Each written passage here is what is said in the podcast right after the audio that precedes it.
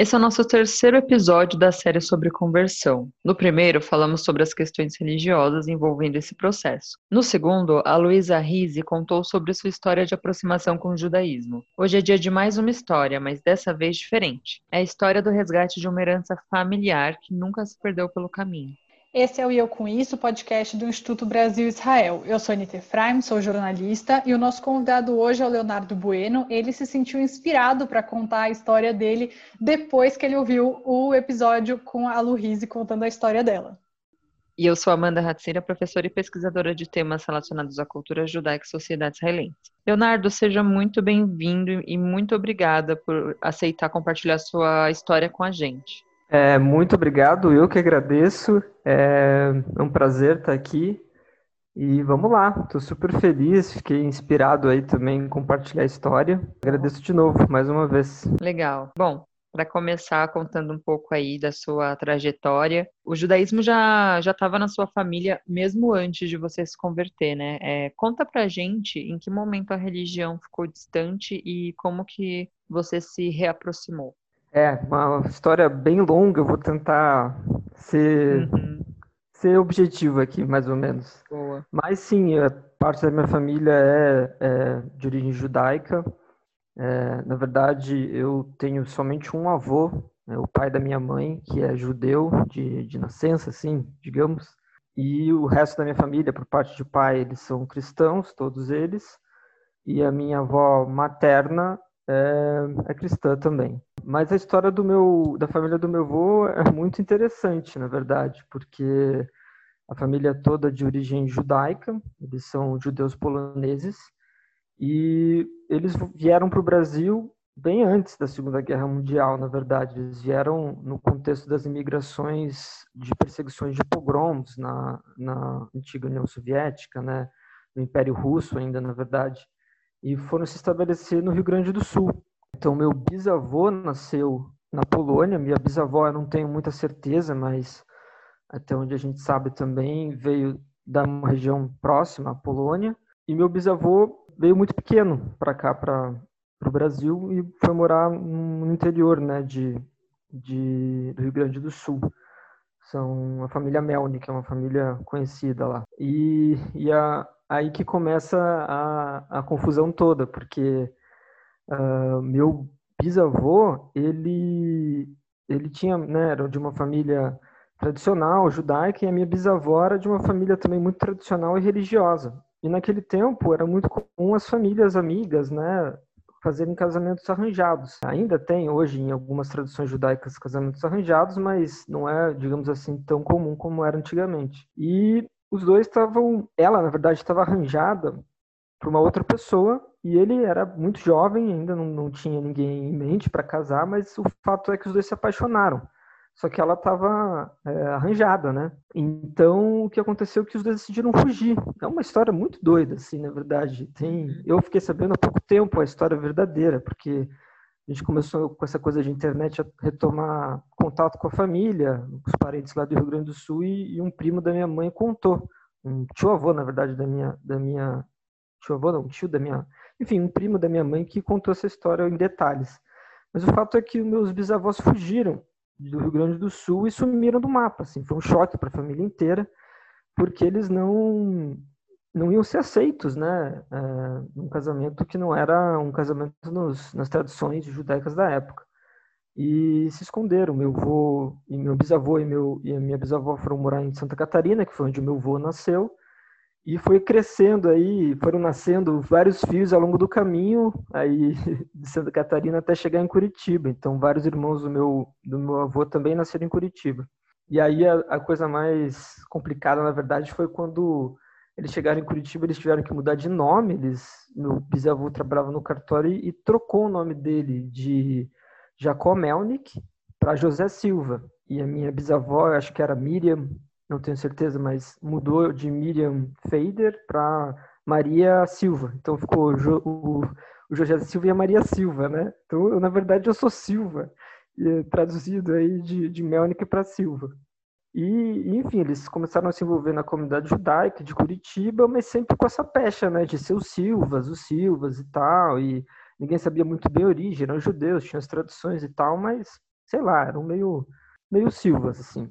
Posteriormente, muito tempo depois, eles até resgataram Melnik, voltaram a ter contato com a família. Mas os traumas familiares começaram um pouco aí, porque meu avô nunca se integrou muito à comunidade judaica. Ele sempre, não sei muito bem, ele tem os motivos dele, mas ele sempre se sentiu meio afastado, assim. De toda maneira, tinha muita tradição na família dele, né? Os pais, a mãe era muito religiosa e tudo mais. E aí a confusão vai um pouco mais mais para frente quando meu avô é, conheceu minha avó, né? Minha avó é uma pessoa de origem muito humilde. Ela nasceu no interior do Paraná e, e ficou é, órfã com 10 anos. Ela perdeu a mãe, o pai sumiu e, e ela ficou órfã, foi morar em Curitiba. E aí que a coisa é muito interessante, né? Eu, eu vejo assim como um pouco como o destino, como as coisas funcionam, que a gente não sabe muito bem explicar, mas a minha avó ela foi trabalhar primeiro num hospital, com 10 anos de idade ela foi morar num hospital e trabalhar com, com uma família que na verdade era judia. E depois essa família acho que indicou ela, alguma coisa assim, para trabalhar numa loja. Ela já tinha uns 17 anos, 16, 17 anos, ela foi trabalhar numa loja de outros judeus, outra família judaica, no centro da cidade. E meu avô era Urives, também no centro, trabalhava lá já aprendendo o ofício dele, e conheceu minha avó e, viu que ela chamava Esther, ficou encantado, né? Poxa, essa Esther trabalha na loja dos judeus e tal, ela deve ser judia, vou, vou conhecer ela e tal. Eles dois se apaixonaram, resumindo a história. Só que a confusão foi né, um buraco mais embaixo, porque ela não era judia, ele queria casar com ela e a mãe da minha, da, do meu avô não queria de jeito nenhum que eles casassem. Então, o resultado foi que, mesmo minha avó querendo se converter na época, segundo o que eles contam, é, ela, eles foram deserdados. Meu avô foi deserdado e rompeu laços completamente com, com, os pais dele, com os irmãos e tal, ficou sem falar. E assumiu minha avó, casaram, casaram só no civil, e é meio que ali se interrompeu, né, um pouco esse ciclo de judaísmo. Mas as coisas vão meio certo por caminhos tortos, né? Ou como se diz por aí. Uma das minhas tias, irmã da minha mãe, acabou voltando para o judaísmo também. Ela casou com o meu tio, que é judeu, é de outra família tradicional judaica de Curitiba.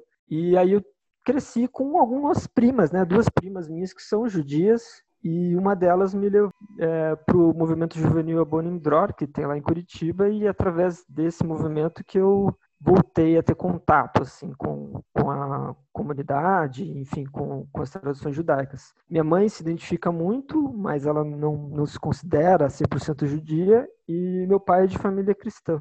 E você, em um momento, decidiu se converter, né, Léo? Qual foi esse momento? O que te levou a essa decisão?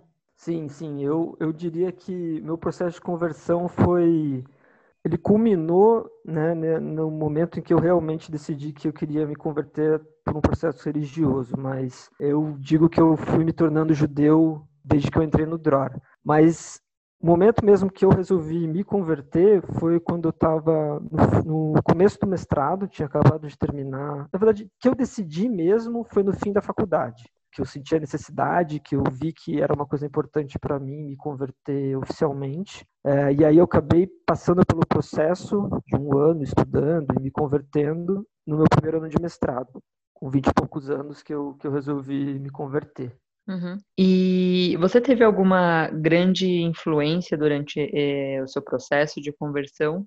Sim, eu, eu, diria que a principal, bom, várias influências na verdade, mas a principal influência eu acho que foi mesmo toda a vivência que eu tive dentro do movimento juvenil. É, e essa aproximação é, de passo a passo, né? Aos poucos, me entendendo, me crescendo também, porque eu cresci dentro do, do, do movimento juvenil, e aos poucos me dando conta que era uma coisa que eu realmente era apaixonado, assim, pela, tanto pela cultura uhum. judaica e, e mais adiante também fui me interessando por outros aspectos, como até o aspecto religioso. É, eu diria que eu fui. O grande influência aí foi o Dror, mas, claro, dentro disso teve influência de várias pessoas importantes, tipo alguns familiares, minhas, minhas primas, meus tios, também muitos amigos que eu fiz dentro da, da coletividade lá de Curitiba. E não dá para dizer que não também, mas uh, a família da minha, da minha hoje em dia esposa, ela e a família dela também foi mais um passo aí nesse nesse nessa retorno. Eu digo que é um, que é um retorno mesmo ao judaísmo. Uhum.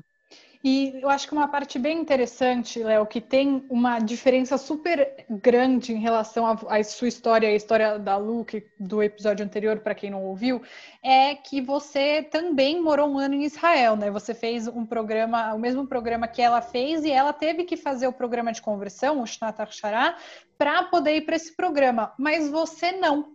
Você não precisou, porque Israel tem uma lei chamada Lei do Retorno, em que se você tem um avô, seja de pai ou de mãe, só um, se você é um quarto judeu de alguma dessas partes, digamos assim, você tem o direito de viver em Israel e fazer tudo isso. Como que, qual que, como você encara essa contradição? Assim, a comunidade não, não te via necessariamente como judeu, mas Israel sim. E qual foi o processo, o papel desse, desse ano em Israel também para a sua relação com o judaísmo?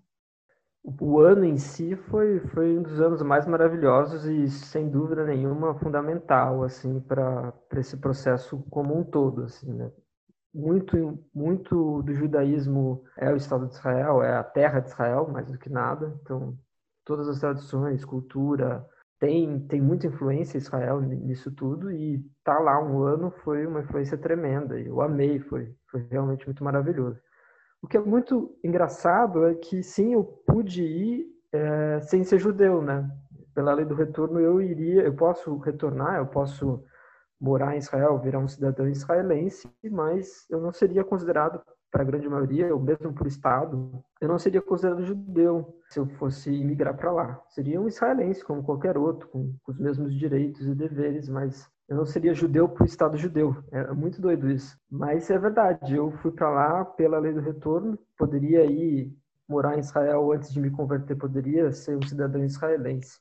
Mas por ter esse aspecto de ser um Estado judeu, né, e, e eu não, naquela época, não, não ter me convertido, eu não seria considerado judeu. Mas depois da conversão, a minha, minha conversão é uma conversão que é aceita. É, tomei esse cuidado também. Eu queria que fosse uma conversão que fosse aceita pelo Estado de Israel. Então, hoje eu seria considerado judeu em Israel.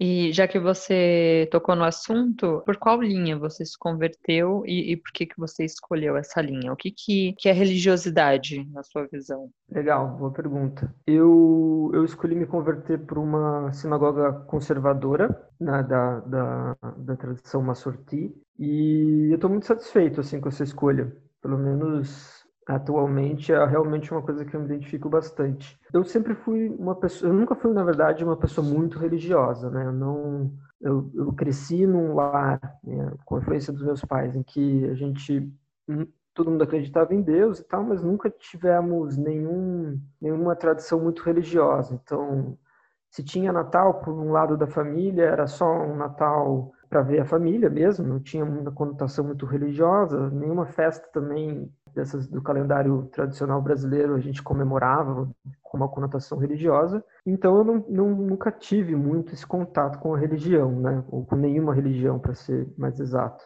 Mas aos poucos eu fui sentindo vontade de, de também aprender. Eu tenho muita vontade de aprender sobre as tradições judaicas. É, eu tive vários contatos no Dror, mas o Dror também é uma, um movimento um pouco secular. Ele tem, tem alguns algumas coisas religiosas, mas muito poucas.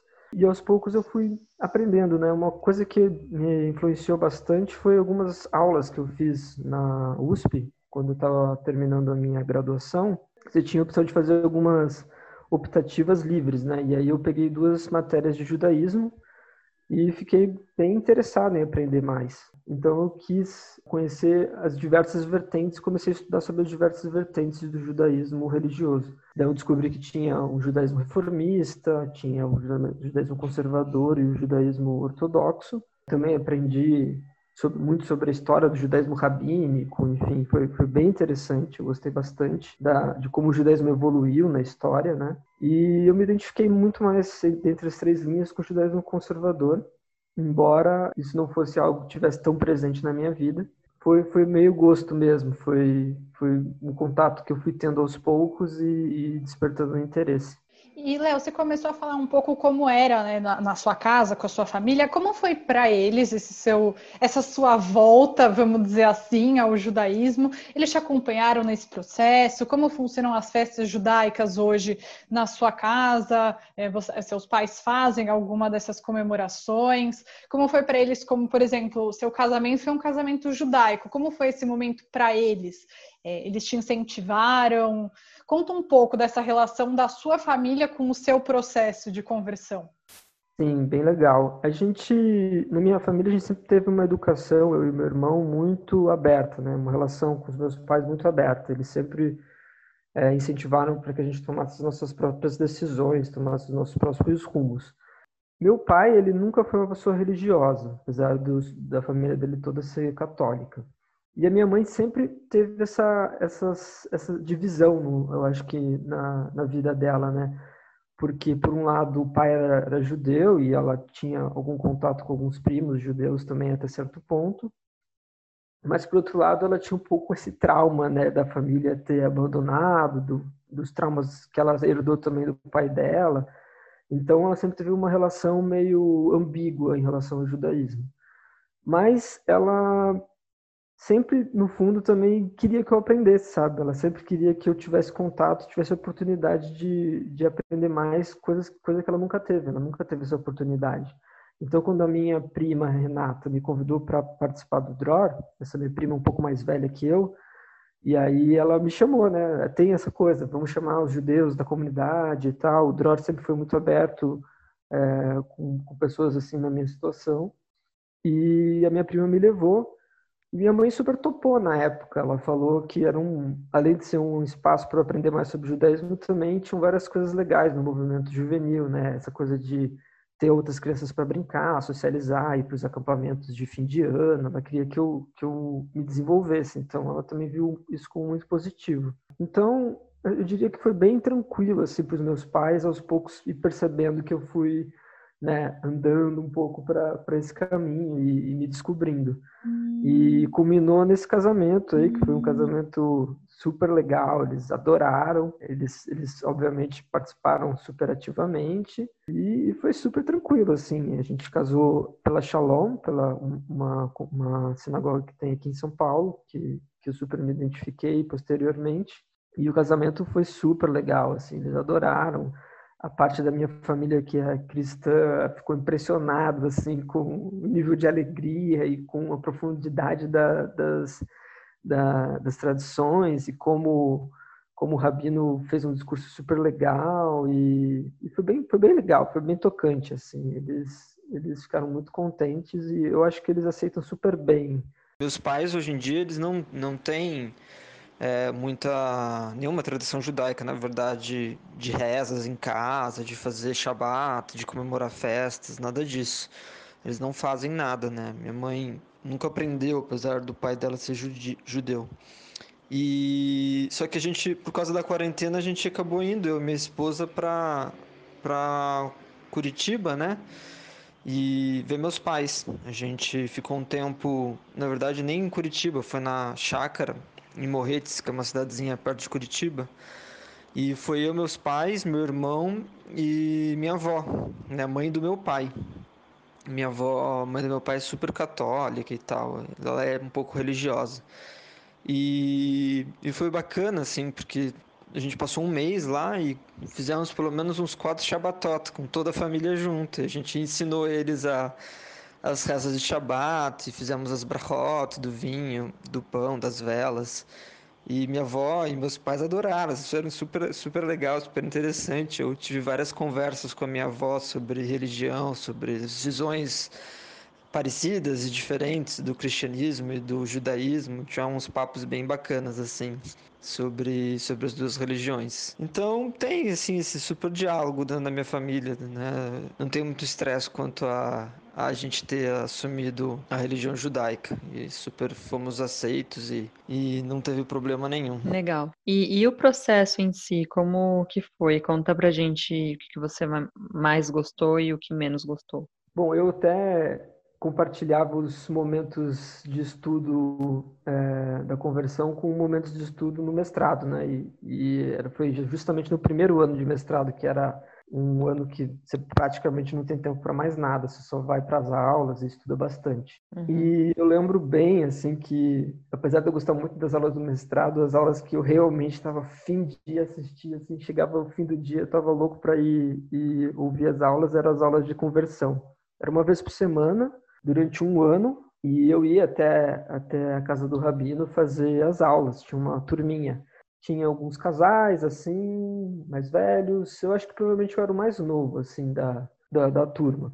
E eu gostava muito das aulas, então acho que as aulas em si foi o que eu mais gostei desse processo todo. O que, o que eu menos gostei foi uma coisa que todos os homens precisam passar, né? Que é a, a circuncisão, não? E, uhum. e, não é isso, inclusive, foi o motivo para eu pensar muitas vezes se eu queria mesmo me converter, porque é uma coisa assim delicada, né? Você você fazer isso depois que você é adulto. Quando você Mas é criança, quando você é você criança, eles não, no bebê assim, eles não colocam, não dão anestesia, né? Pelo menos assim, o mais recente que eu estive foi do meu sobrinho, faz uns três anos. Você dá um algodão com com vinho para a criança ficar mais de boa, que coisa horrível isso, né? Mas tudo bem. E aí faz lá a circuncisão, a criança chora, porque é o que ela faz, né? Ela chora, ela tem oito dias, mas você, tipo, foi para o hospital, ficou internado. Assim, óbvio que não precisa contar em detalhes, mas é louco, né? De uma pessoa mais velha fazer isso. Como que foi mais ou menos? E, e como você falou, isso te impediu, tipo, te deu um bloqueio, falar, putz, se tiver mesmo que fazer isso, deixa para lá não me impediu tanto que eu fiz, mas, mas você pensa duas vezes, assim, né? Sendo bem sincero, você fica, poxa, o que vai acontecer depois, né? Como é que vai ser minhas, minhas, minhas intimidades com a minha namorada e tal.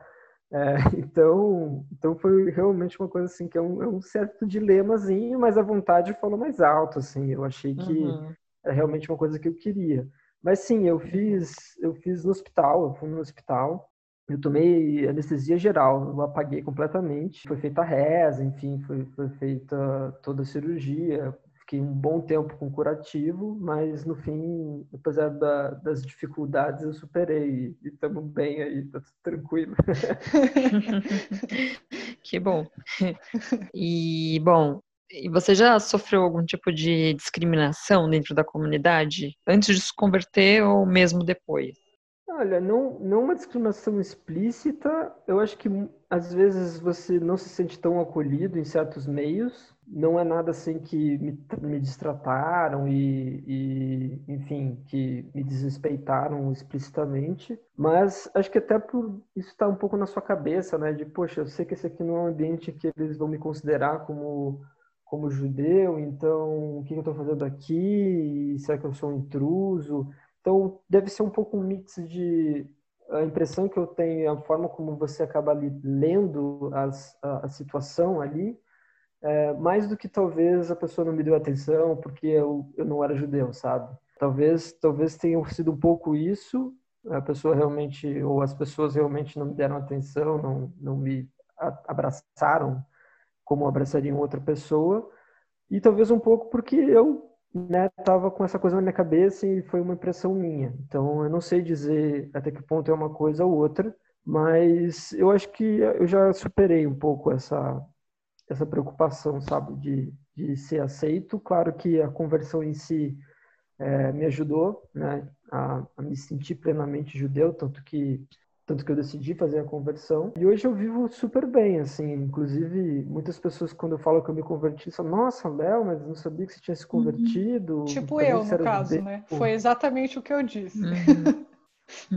É, normal, assim, porque eu sou uma pessoa muito ativa, assim, na... eu sempre fui muito ativo no movimento juvenil e desde que eu vim para São Paulo eu tento participar da vida comunitária. Eu vejo muito, uma das coisas que mais me encantam no judaísmo, né? eu vejo muito isso no judaísmo, a ideia de redenção coletiva, né, de que a gente precisa pensar no, na coletividade e quando eu falo isso não é só a coletividade judaica, é a coletividade do mundo, né? A gente precisa pensar na, na, nos outros e tornar esse mundo melhor. Então, vários conceitos no judaísmo me encantam muito, como o Tikkun Olam, essa ideia de redenção coletiva, de que a vinda do, do Messias só vai vir quando todos nós é, trabalharmos por isso. Eu acho que é um pouco missão, como judeu, fazer parte da vida comunitária e trabalhar por ela, dar um pouco de mim pelo bem comum, pelo bem do coletivo. Então, então isso me norteia bastante. E Léo, para a gente fechar, o que você sentiu que mudou em você depois da conversão? Tem um, um Léo antes e um Léo depois da conversão? E aí a gente não precisa só falar desse um ano do Tribunal Judaico ao final de tudo isso. É, antes de você, quando você tomou a decisão, antes de você tomar a decisão e depois que você tomou essa decisão para sua vida, antes de você entrar de cabeça na comunidade e depois que você já estava totalmente integrado, de que maneira estar no judaísmo é, mudou a sua vida? Cara, não consigo imaginar a minha vida sem, sem estar no judaísmo, né? É, é, tão parte de mim hoje em dia que eu não consigo acessar esse mundo paralelo do Léo com uma outra trajetória, né? Realmente, como eu falei, as coisas foram acontecendo aos poucos e eu fui, eu fui, na verdade, parte do meu processo de formação como pessoa passa por essa educação que eu tive judaica primeiro através do DROR, depois com convivência familiar com, com a família da minha namorada, que hoje é minha esposa, e depois também tentando me aprofundar e, e estudando por conta, até culminando no processo de, de conversão. Só que eu acho que é tudo uma coisa meio um passo de cada vez, assim, sabe? Você vai cada vez dando um passo maior em direção a se descobrir, a conhecer como, como você vê as coisas. Não precisa ser necessariamente tão linear, mas eu sempre vejo como um crescimento, um aprendizado. Então, a conversão em si, né, o, o evento ali de um ano estudando e me convertendo, eu enxergo muito mais como mais um passo e não me enxergo também como o último, né? Eu acho que ele é mais um dentre vários passos. Então, eu entendo que eu ainda tenho muito para aprender, tenho muito que descobrir sobre o judaísmo e, e, e, colocar o judaísmo na minha vida e, quem sabe, colocar o judaísmo na, nas próximas gerações, se eu tiver filhos ou não, mas passar isso adiante. Então, acho que a história não, não termina ali, na verdade, pelo contrário, ela vai continuando. Então, eu, eu me sinto judeu, foi importante me, converter, me converter oficialmente, para estar tá bem comigo mesmo, mas principalmente para eu entrar mais em contato com as coisas que eu acreditava também. Eu acho que sem a conversão eu não teria tido oportunidade de, de ter avançado em muitas, em muitas coisas que, que eu talvez não teria avançado nesse caminho, né? Foi, foi a trajetória que eu percorri, não necessariamente é, é a única trajetória, as pessoas descobrem o judaísmo de, de várias maneiras diferentes é, e se sentem judias de várias maneiras diferentes, e essa foi, esse foi o meu caminho. Eu, eu me sinto super feliz de ter percorrido ele. Não consigo imaginar muito sem ele. o judaísmo ele não é uma, uma religião proselitista, né? Não é uma religião é, que fica tentando é, converter as pessoas para que elas integrem essa religião. Então, é, não é, é um processo árduo, né? E também não é qualquer um que pode fazer o curso, tem um processo, uma proximidade dos rabinos, e coisas assim. Você mesmo conhecia o rabino antes de, de começar o processo, né, Léo? O que, que você diria para uma pessoa que está pensando em fazer conversão? O que, que você acha que a pessoa tem que ponderar para entrar nesse processo ou não? Bom, ela precisa ponderar várias coisas. É... Mas Primeiro que ela vai que... ter que fazer uma circuncisão, né? Já pondera bem. É, se for um homem, isso é uma coisa para se considerar, sem dúvida. Mas é, eu não sei muito bem é, responder essa pergunta porque eu não, não, eu não, não vivi essa. Né, eu, eu, conheço poucos casos, na verdade, de pessoas que não passaram, que, que se converteram meio do nada, assim. É difícil a pessoa se converter meio do nada sem ela ter um interesse ou alguma coisa que traz ela. Eu conheço vários casos de uhum. pessoas que se converteram, uhum. mas, uhum. mas todas elas têm algo em comum, eu acho, pelo menos as que eu conheço elas de alguma maneira se conectaram com o judaísmo e aos poucos foram se interessando. Eu não, todas que eu conversei, acho que nenhuma delas foi um clique, um despertar meio do nada assim, que ela falou: "Nossa, acordei hoje e vi que eu preciso ser judeu". Passa muito por o interesse e, a vontade de ir aos poucos descobrindo se aquilo é mesmo para você. Então, o processo de decisão de, de você querer realmente se converter, seja por uma linha mais liberal, por uma linha mais religiosa, é, passa muito por esse processo de descobrimento, né? de você se descobrir, de busca por interesses, de estudo, de, de aprender, de crescer como pessoa, de crescer espiritualmente. Então, pelo que eu sei das, das pessoas, tanto da turma minha que estavam lá se convertendo, quanto das pessoas que, que eu conheci ao longo da minha trajetória na vida comunitária, elas foram descobrindo o judaísmo aos poucos, foram tendo contato e, e aos poucos se, se tornando judias. Mesmo as, as pessoas que eu conheço que se converteram porque iam casar com alguém judeu e por isso, porque iam casar, é, iam se converter é, e acabaram se convertendo, elas tiveram né, esse evento que foi importante e, poucos, e, e, mesmo se convertendo, acho que depois elas começam a se interessar mais e é aí que vem o judaísmo de verdade, sabe? Que acho que é, que é o que importa mesmo. Você pode estar no papel ser convertido, mas se você não, não vive a vida comunitária, se você não tem interesse de aprender mais, de, de, se, de se conhecer mais, você pode tudo bem, no papel ser judeu porque você se converteu lá, mas você perde a parte mais legal do judaísmo, que é, que é justamente você ir se descobrindo e descobrindo toda a história, todas as tradições, toda a carga cultural, que é fantástica, né? A gente não pode também restringir o uhum. judaísmo só à religião. Então, tem músicas judaicas, tem culinária judaica, tem, tem danças judaicas, tem tanta coisa, sabe? Que, que eu acho bem difícil uma pessoa, uma vez que ela tem o contato, é, e se interessa, ela não não querer sempre aprender mais. Né? E o judaísmo tem muito isso né, de, do estudo, né? É muito importante para o judaísmo você estudar. De fato, o processo não é fácil de se converter, é uma coisa que dura tempo, as pessoas sabem disso. Quando você tenta se aproximar de um rabino para iniciar o processo de conversão, ele vai tentar te dissuadir. Isso é bem bem comum, né? Uhum. A gente sabe que eles vão falar, não, veja, tem outras religiões, a gente não é uma religião proselitista e tudo mais, talvez seu caminho seja outro e tal. Mas se a pessoa realmente quiser, ela vai conseguir, nada vai impedir ela. Uhum. É, imagino, é, é um processo que traz cada vez mais perguntas, né, e menos respostas. Mas... É bem judaico, né, trazer muito uhum. mais perguntas do que respostas. Sim, Exato. tem muita gente que às vezes se converte por uma linha, depois descobre outra, e vai lá e uhum. faz outra conversão, e cada vez buscando mais, então não para, né, não, como eu falei, não, não encerra ali, não encerra naquela, naquele momento é sempre um, um constante aprendizado e, e... É. Uhum. e... uma coisa que a gente falou no nosso no primeiro episódio dessa nossa série sobre conversão é que né muito mais que uma religião o judaísmo é, uma, é um estilo de vida é cultura como você falou agora então vai muito a, a religião é uma porta de entrada mas a partir daí a gente expande para muitas outras coisas né mas é isso, Léo. Eu queria agradecer muito e eu gostei muito de saber da sua história, né? A gente não se conhecia. Foi um prazer escutar você e te agradecer mais uma vez por ter aceitado conversar com a gente aqui no podcast. Gente, muito obrigado. Fiquei super feliz de compartilhar. No começo eu fiquei um pouco, putz, será que eu falo? Será que eu não falo?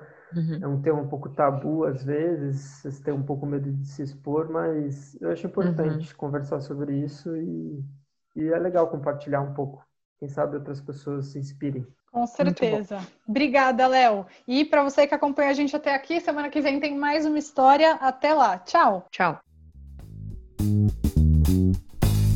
O Eu Com Isso teve produção de Ana Clara Malca Burman e Anita Efraim, edição de Amanda Hatzira e apoio de Daniel Dueck, Marília Neustein e Rafael Cruxini.